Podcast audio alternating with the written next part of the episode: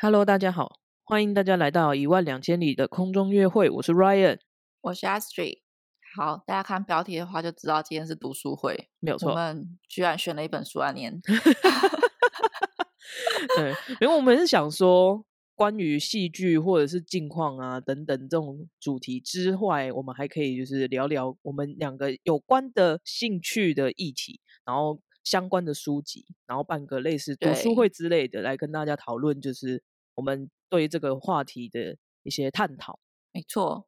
好，然后这个想法呢，主要原因是因为我前阵子买了啊、Kindle，Kindle 是那个 Amazon 他们出的电子书的那个机软器，体机器，嗯哼哼，对对对。然后我可以稍微讲一下我目前为止的使用心得。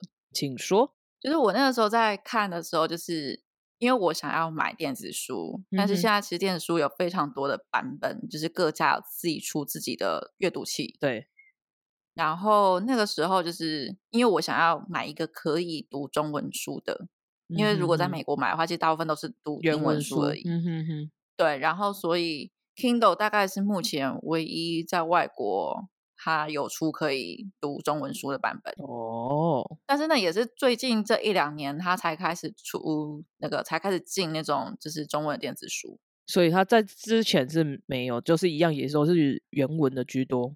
对对对对对，那哦它现在就是有中文的电子书，但是它中文电子书，你可以想象嘛，就是因为它市场还是会比在台湾还要小，就是主流还是读英文书，所以他会进的中文的电子书就比较基本上都是对，都是那种排行榜上面的，或者是比较热门一点的书才会在里面。哦，就是它比较好取得资源的啦。对对对对对。嗯那我很好奇的是，它有就是除了台湾之外，有那种简体的那种中文的吗？其实查的话，它网络上是看得到几本简体的书，但是其实大部分都是繁体中文书。哦，对，我觉得这也是一个好处，就是它都是繁体中文书。嗯哼哼哼，原来如此。但是因为我其实我之前一直有点排斥买电子书的原因是，我觉得我很喜欢书本拿在手上的感觉。就是有那个实体的那种感觉，还有可以翻书那种对感觉，我也是。对，还可以翻书那种 感觉。对，对，但其实我觉得电子书还是有它的好处吧，就是像我现在都是在外面嘛，然后都是租房子，然后有时候搬家，其实搬家的时哦候书是最重的，没有错，就跟砖对块一样。没 错，就是你可能觉得哎才一两本、三四本，全部放在同一箱就会超级重。对，没有错。对，所以电子书它的好处就是，我就是只要一个阅读器，然后我可以有几万本书在里面都没有问题。嗯哼哼，也是。那那些书，它是买版权的吗？还是它是你只要点选你就可以收看呢？呃，它是有点像是你在网络上买书，就是像买实体书一样，嗯就是你付了一个钱，然后它就会把那个档案直接传到你的机器里面。哦，那它那个档案是只有给那个就是硬体的，它不对能比如说再转载到手机啊或什么东西，不行吧？它手机有一个 App，嗯哼其，实你也有可以用手机版的 App，就是因为你都会登录你的账号嘛，嗯所以哦有装那个 App 的机器你都可以读。哦，那其实也不错诶。对，但是我觉得就是电子书，虽然说手机也可以读啦，但是因为我觉得一直看手机荧幕看久会不舒服，是啊，没有错。所以嗯电子书阅读器确实是对眼睛来说也比较舒服。哦，它应该有那种特殊的，比比如说蓝光啊，或者什么让眼睛稍微舒服一点的装置吧。要不蓝光是手机的啊，蓝光是手机机啊才有蓝光。哦，不好意思。它的界面就是它的那个荧幕啊，看起来有一点点像早期的手机，就是那种黑白手机的感觉。哦，对，但是当当年的黑白手机就是解析度蛮差的啦，嗯嗯它解析度好很多，嗯哼，但是那个感觉有点像早期的黑白手机的感觉。原来如此，就是不会比较不会那么刺眼了呢。对对对对对，嗯哼，好哦，嗯，但是它因为我是买 Amazon 的嘛，对，我有不喜欢的一点就是，它其实很方便的地方是它可以画重点，然后你画完重点之后，它就会全部汇整到一个地方去。哦，对对对对对，你下次如果想要回去看的时候，你就可以直接看你画过什么重点这样子。对，但是呢，我第一次画重点的时候，我就发现啊、我画完之后，它就跳出一个讯息说，哦，百分之多少的人都有画这句话之类的，嗯这是一个热门重点。然后我又觉得，哎，让他就知道我都是，就是我会认同什么样的东西，我会认同什么样的观点之类的，我就觉得这好可怕。啊真的诶，他就默默的把你的个人的资讯都收集嘞。对，但是这个又没办法避免，因为我就是用他们家机器这样。嗯哼哼哼，哇，听起来他如果想要收集什么样的讯息的话，就可以直接从那个软体里面直接搜寻诶，好可怕、啊、对啊，真的。哦。好，那我们今天的主题，嗯、想要聊跟女权有关的东西。没错，然后，但是因为我在查资料的时候，发现资料真的是超级超级超级多的。对，我们今天因为时间的关系，大概只能聊一部分。所以，如果大家喜欢今天的内容的话呢，在希望我们在讲第二集的话，那可以在 podcast 里面留言跟我们说，或者是到我们 IG 私讯我们这样子。没有错，好，然后我第一个问题，我想要先问 Ryan，就是啊、因为我在美国嘛，没有错。那讲到美国的话，你会觉得美国的女权，你会有什么样的印象？就我的立场来说啊，因为我是生在嗯台湾嘛，然后跟跟美国相比，我会嗯觉得美国对女权来说应该会比较友善吧。就可能它的性别的平权来说，美国应该会比台湾好很多。因为台湾传统来说，就是大男人主义会比较盛行。哦，好，但是你应该记得，就是我们在聊那个美国选举大选的时候，我有跟你讲那个堕胎权的事情。对，哦你的意思是说，可以从堕胎权的那个事件来看，其实保守派的人还是很多对，其实保守派还是很多，哦。看区域保守派还是非常多，而且我觉得美国跟台湾的比较有一点点小小困难是，美国在女生的福利上面，就是什么生育啊，然后育婴假啊这种的福利上面，其实法律的规定上面是蛮烂的，哦，真的法律上？保障的福利蛮差的。哦，是这样吗？但是美国不一样的地方就是，通常是公司会他有他们自己的福利嘛，那公司给的生育相关的福利就会蛮好的。如果是一间大公司、好公司的话，嗯哼哼，就是只是看公司，但是国家本人的话，倒是没有到很好的福利的意思。对对对对对、对。哦，然后呃，我去查一个全球性别平权排名，你啊、里面大概是一百多个国家。对，对，那你觉得啦？你猜你觉得美国会是第几名？美国一百多个国家里面哦，呃，一百五十三个，美国有前十名吗？没有，美国竟然没有前十名，我好意外哦，我认真的很意外。好，那那要我跟你讲答案吗？好啊，答案是？呃，我看的是二零二零年排名，就是按照综合分数排名，对。美国只有五十五名而已。啊，是哦，对，哇塞，我 好意外啊。比你想象中的差很多。对啊，真的哎。那第一名的国家是哪一个呢？第一名国家就是一个大家应该猜得到，就是一个北欧国家啦，哦，就是北欧那几个国家大概包办了前四五名吧。第一不意外名目前是冰岛，哦，不意外。但是美国的排名倒是让我非常的意外。对，美国真的就是在性别平权上面真的没有大家想的那么好，嗯，而且我觉得这有点像是个人选择，但是美国的女生结婚之后，很多都还是会改他们的姓，就是会改成男方的姓。跟台湾有点像，就是会冠夫姓那种感觉。对他们，他们有的是冠夫姓，就是保留自己的姓，然后加男方的姓上去；有的是这样子，那有的是直接换掉。哦，对，但是他们就是你不换没有关系，就是他们现在法律是保障说你不换是没有规定你一定要换。嗯，对，但是还是有非常多人会做这件事情。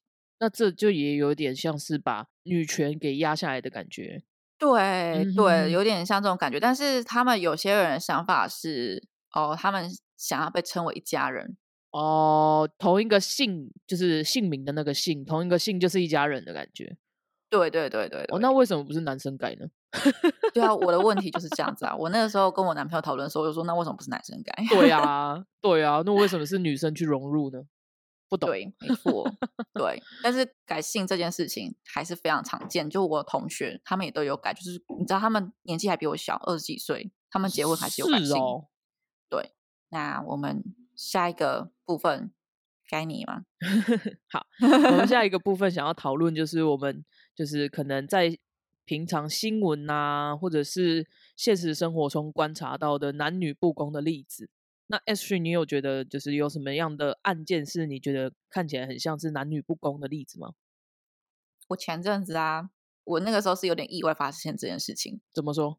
我本来是在某个平台上面看到号角响起的号子，嗯然后我就突然有点好奇这个人，然后我就 Google 他，然后就看他的 Wikipedia，嗯然后因为他是号角响起嘛，嗯，所以 Wikipedia 上面就会写一些就是阿翔的事情，哦，然后我就突然想到阿翔跟那个谢谢欣欣他们之哦。前发生的那个丑闻，嗯哼哼哼，对我相信台湾人应该都知道那件事情发生了什么事。对。好，我我没有要评论那件事情的是非对错，对，但是这件事情的结论就是呢，他们两个爆出新闻之后，他们的经纪公司就是开了一个记者会，对，然后就是阿翔他就是当众道歉嘛，然后经纪公司就宣布说两个人会无限期的停工，以示反省这样子。嗯哼哼哼，对，但是，但是 没错，但是阿翔他其实停工两个月之后就复出了。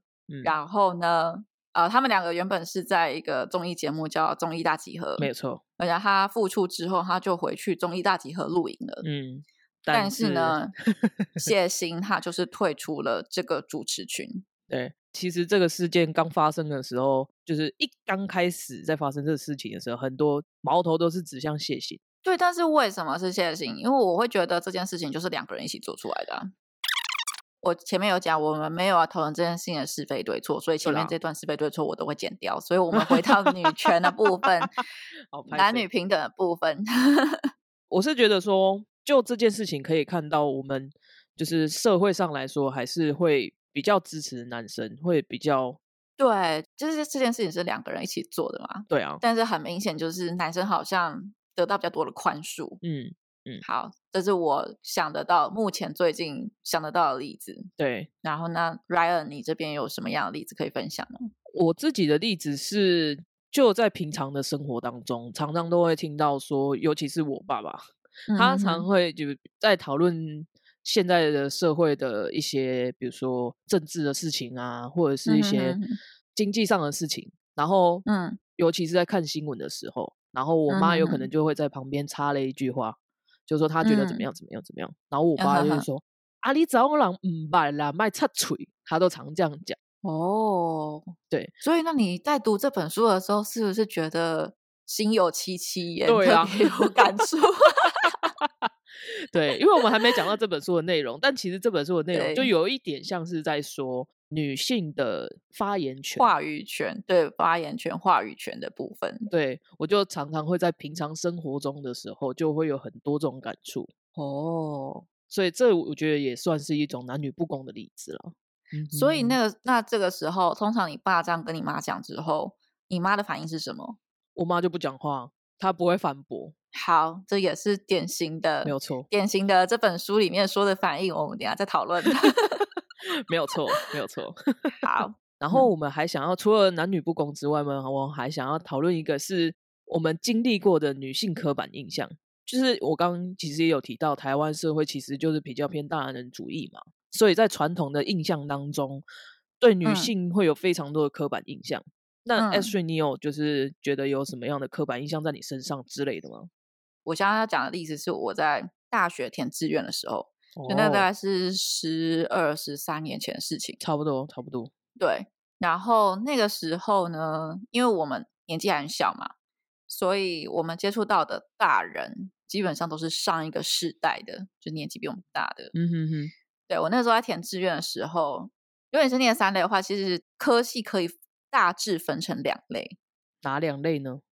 一类是有执照的，像是医医生、护士，然后什么物理治疗师之类的。嗯哼，然后另外一类就是没有执照的是，就是做比较基础研究的生物相关的基础研究的。对，我那个时候要填志愿的时候，我家里面的长辈，我就不要说是谁了啦，家里面的长辈，他就跟我说：“哦，女生呢就选一个有执照的科系，那以后毕业就找一份稳定的工作，然后结婚相夫教子这样子。”然后他还跟我推荐了什么物理治疗系啊，或者是职能治疗啊。哦，就是有这个工作就马上可以退休的感觉。就是就是你有点像是公务员的感觉，你知道？他嗯，我知道。我的感觉就是他应该会觉得公务员是一个很棒的工作，没有错。对。然后我那个时候听到“相夫教子”四个字，当下就讲说，我耳朵是不是听错了？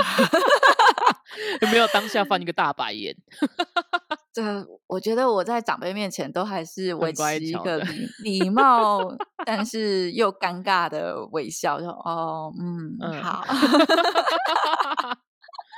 对你刚刚说的这个，嗯，我也有被就是讲过，就因为我那个时候也是选三类嘛，但是我我是一刚开始选科系的时候没有被这样讲，是后来我研究所念完。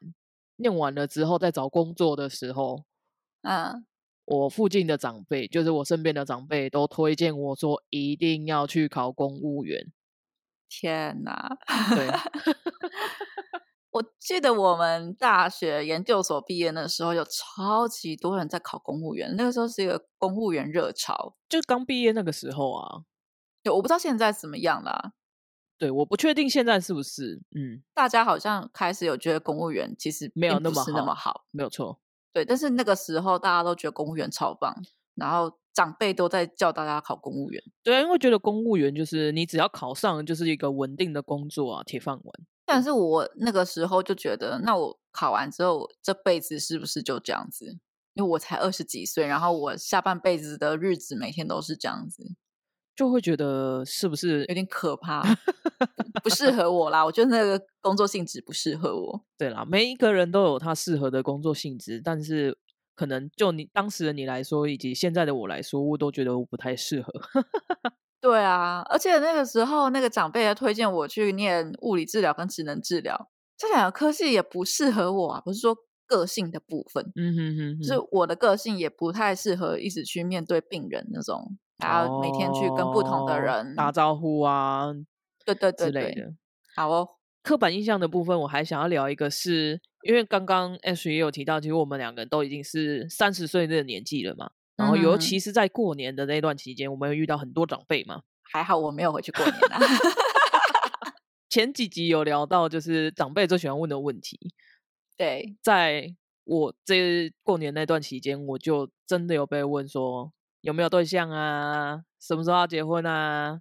之类的。哎，应该说没有被问到什么时候要结婚啊，但是有会被问有没有对象。就你你被问第一阶的问题没有错，第一阶的问题问到答案是没有了之后，他就说那帮你找对象好不好啊？所以我们我都会觉得说，到了三十岁这个年纪，开始就会被关注你的交友状况，以及就是像刚刚 S 可能也有提到他的长辈提的，就是说。一定都觉得女生就是要结婚，结婚之后就是要生小孩，然后才能完成自己的使命的感觉。讲到这个，就是我有认识一个长辈，但他不是我的亲戚，就是但是他就是人生路上年纪比我大的前辈这样子。嗯，他大概是大我十五岁吧。就是他是有一个不上不下，还不算是大我一整个，就是也不是爸爸妈妈辈的，但是就是比你大的前辈，嗯，对对对，然后大我大概十五岁，然后他是一个男生，然后他就是很语重心长的在那边跟我讲说，哦，女生哦，女生的人生的幸福哦，还是在婚姻里面啦。但是因为他是人生前辈，而且他对我很有帮助，所以我就只能够给他一个尴尬不失礼貌的微笑。但是我想要套用一句，就是我有一个表姐，她大我大概三四岁吧，然后她现在也是没有对象，然后他也常被问说，需不需要帮你找对象？哦，对，因为他年纪比我大嘛，所以他等于已经被问这个问题，已经问比我久很多。啊天哪！然后他每次都说，他觉得他自己一个人过很开心，因为他觉得他不需要去服侍别人，他只要自己过好自己就好了。哦讲到服侍，我又想到我们之前在聊某一个戏剧的时候，对好像是《浪漫的体质》吧。嗯哼，然后那个时候有讲同居嘛，哦，对对然后我就讲我同学的例子嘛。对，哦，那个真的是服侍到不行哎、你是说那个女 女生跟她的男友同居的那一件事嘛？对不对？对对对对对，然后男友觉得就是哦，女生就是要包办所有家事的那个，嗯嗯嗯，我对记得，对对对对嗯我记得。但是我觉得我们这个年代已经有好很多了啦。就举我哥哥跟我嫂嫂的例子好了，就是我觉得我哥哥跟嫂嫂算是蛮，我觉得蛮值得推荐的伴侣关系。就是他们两个是、嗯。两个是双薪，就是两个都有工作，然后他们现嗯。在是有两个小孩嘛，那他们嗯。的家事跟就是顾小朋友的责任都是一起承担的。哦，对他们没有，比如说分说一定都是我嫂嫂要去顾小孩啊，或者是要煮饭。嗯煮饭大部分都是嫂嫂煮，没有错。但是比如嗯说像洗碗、打扫，或者是顾小朋友、嗯换尿布啊等等这种事情，他们两嗯个都嗯是一起分担的。哦，对，，所以我觉得我哥算是一个蛮好的战友，推荐。推荐干嘛？他已经死会了。我意思是说，女生当然就是会想要有伴侣，会想要有结婚，这一定会有。但是，嗯找好自己的战友也也是很重要的。真真的，在找到战友之前，不要随便踏入坟墓。因为我朋友她男朋友那个例子，会让我觉得有点 shock 的原因是，我以为我这个年纪已经找不到这种人了。还是有，对，还是有，而且还是我的同班同学。对啊，所以很难讲。没错。然后，那你们就是啊、长辈问你们要不要相亲的时候，你们都怎么回？我的回应就是，比如说交换 Line 啊，或是嗯 Messenger、FB 啊，然后或者是聊聊天这种 OK。但是之后要怎么嗯样，我不知道。所以他们真的会给你对方的资讯吗？就是真的会给你 Line 的账号？我目前真正有面对到的只有一位，然后那一位是我的阿嗯嘛，我的大伯母介绍的。然后他是那个时候有算是约吃饭吧，就是因为我那时候在一个早餐店、早午餐店工作，然后他来，啊哈哈他跟我的阿姆们 还有他，诶，有他嗯爸妈吗？我忘记了，好像有，就是他们一嗯群人来我们那个早午餐店吃饭，然后就这样见过一次面。这是可是你人在里面工作，哦我在工作，好奇怪哦，为什么要这样子 去人家职场？我不懂啊。对啊，这是 第一次真的是相亲啊。但是如果是交换软件，那个都还没。哎、我觉得，好，我老实说了，我觉得他们介绍的人都应该都不会是你会有兴趣，或者是大家会有兴趣的。原因是因为他们的交友圈的关系，就是他们的交友圈其实蛮会比较狭窄。对，比较狭窄，所以他对们认识的人可能就是哪个阿姨或者是友认识的人的小孩，对对对对对，那这个要找到真的适合的对象，我觉得是非常困难的。所以我都会说联络看看没有问题，但是之后会怎么样我不确定，是一个礼貌性的答案，没有错。好，我们开始讲这本书。对，正式开始书的内容。好，这本书呢，它叫做《女力告白：最危险的力量与被晋升的历史》。对，这本书是我挑的。那那个时候，就是因为我对于女权这方面的东西，就是一直都有兴趣，但是我一直觉得我没有非常的了解，因为这个范围实在是太大了。嗯哼，对，然后所以我觉得，诶应该挑一本书来看。这本书其实是我那时候在查的时候，就是大家都会有那种网络上都看得到那种推荐书单嘛，嗯嗯，然后它是其中一本。当初会挑它的原因，是因为它有一个标题非常的耸动 它上面就写说：“身为女性，我很抱歉。这这个标题就会觉得为什么要抱歉呢？”对，为什么要道歉？所以就我就是觉得为什么要道歉，所以就激起我的好奇心，所以我就对此这本书有点兴趣。嗯嗯，对，然后有一个小小的缺点，就是因为我现在都是看那种电子书嘛，所以我在挑书之前，我都会稍微看看它有没有试读版。哦，但是这本书，因为它实在是太薄了，所以它如果让你薄试读的话，你可能就读完了。对就读完了。对，所以它网络上的试读只有序跟推荐序这种东西，嗯嗯嗯，就是没办法知道它确切的里面的内容到底是什么。对，那反正我还是选了。嗯嗯，好，我觉得我没有后悔我做这个选择啦。不会啦，不会。这本书的内容还是蛮好的。对对对对对，好，嗯，好，我先讲它的作者好了。作者他叫玛丽比尔德，他是一个英国人。嗯，然后他是一个古典学家，所以他在这本书里面其实就是有非常多的古典的神话啊，或者是故事啊的例子在里面。他的引经据典都是由那种古典的作品，像是小说啊、神话等等的。对对，有也有戏剧这样子，嗯嗯但是都是古典的东西，就不嗯是现代的东西。嗯，对。然后他现在是一个剑桥大学的教授，然后他主要是啊、知名于他的古罗马研究。英国你知道，大家就是还有一个皇室在嘛，就是对他们还是有那些头衔。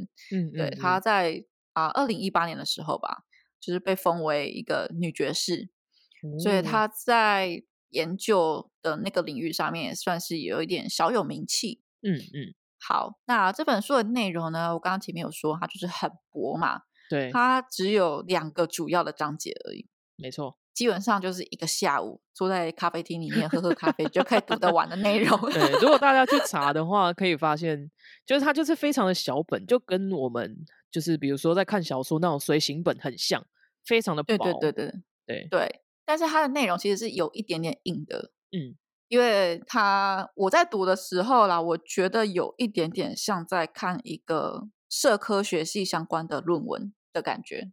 就是他写的，就是有一点像论文，他会就是这里有一个 reference，他会那个 cite 他的 reference，然后到最后面还有一个对对对，一个 reference 页面，对对对，就有点，因为他的引经据典都会有，比如说会套用，比如说什么样的经典，然后这个经典里面的一些想法，所以他其实写的方式是蛮硬的，没有错。对对对，但是呃，内容上面我觉得没有到不能够理解，没有到非常艰涩难懂这样。嗯嗯，好，它两个章节呢，其实基本上就是围绕在女性的话语权上面，所以我们前面才会说 Ryan 那个爸爸跟妈妈说，的就是阿里扎布巴姆巴巴这种 才会说，哎，很符合我们今天这本书的内容。没有错。那他就是探讨了非常多的古典艺术作品，然后其背后的女性的话语权被抑制的暗示。他那边就是讲述男生在，比如说在公共场合里面，都是会嗯拿主要的发言权，但是对他会举很多案例，是女生虽然会有发言权，但是都会被男生对给阻止，对，或者是不受重视。会不受重视，然后或者是他们会觉得，我们现在讲的女权权力比较大的女性，他们都会觉嗯。得还有一种案例是雌雄同体，就是它会有一点点男性的成分在里面。对对对，他那边有提到的案例是，比如说像，嗯，比如说柴契尔夫人好了，然后或者嗯是之嗯。前的那个希拉蕊，嗯，对他有举例到这些比较当权的一些女性，她都会有一些，比如说稍微有一点男性的特征在表象上面，比如说他们都会穿着裤装，裤。装，然后或者是甚至声音会训练到比较低沉，因为它里面有提到说，他们会觉得男性会觉得女生的声音非常的高亢啊，然后对对对尖锐，他们就会觉得对这些尖锐的声音不适合在公共场合发言。对，就是没有权威性之类的。对，因为他另外一个章节是在讲跟权威有关的话题，对，他会觉得男性的声音 vocal 低沉稳重，就会有种发言比较有权力的感觉。没错。对，但是它里面也有说这件事情，就是你觉得声音比较高，没有权威性这件事情，其实是社会造成的，跟生理现象没有关系。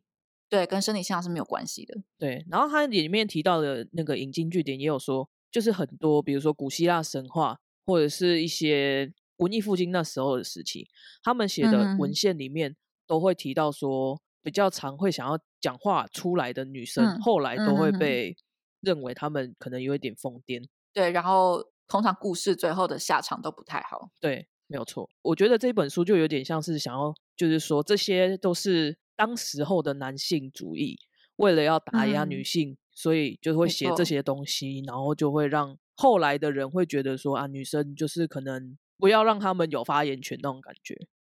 好，然后它里面有讲到，就是很多女生如果她在公共场合发言，然后她如果做了什么就是男性不喜欢的事情，男生在对女生做一个攻击的时候，很多时候会牵扯性。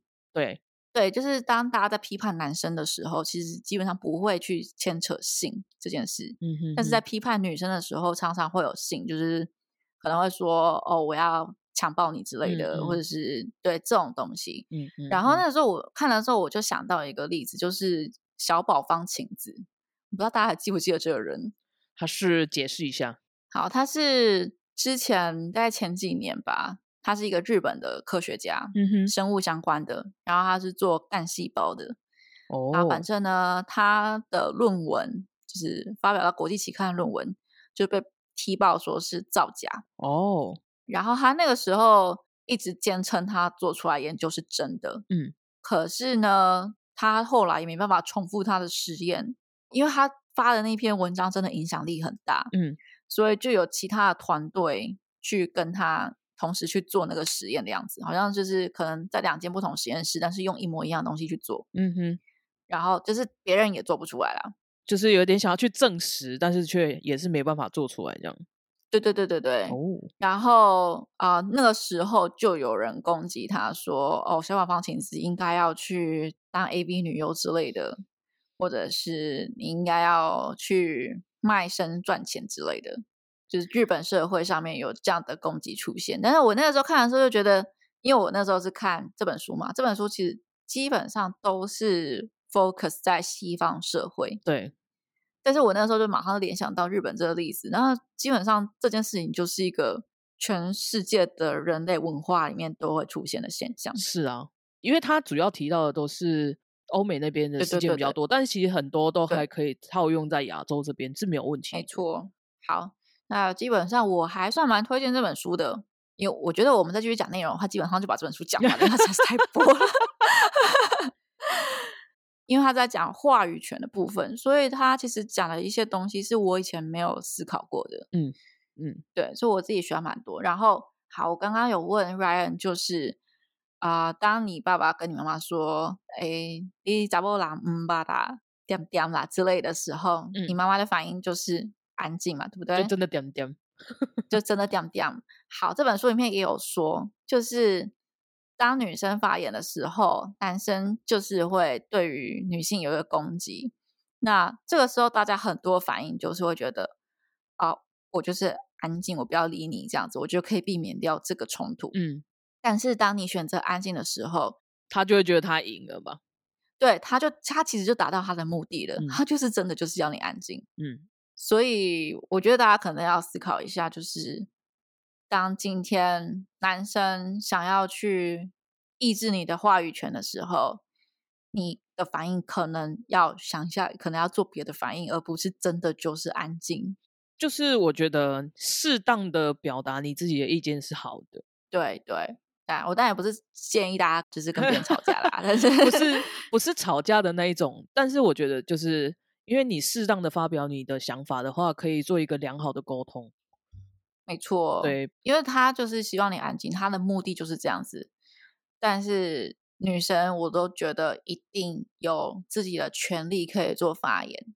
是啊，没错，对呀、好，那我们今天就结束到这边嘛。对，差不多。那我们今天的话题就聊到这边。那喜欢我们的话，欢迎订阅我们。那我们下次再见，大家拜拜。拜。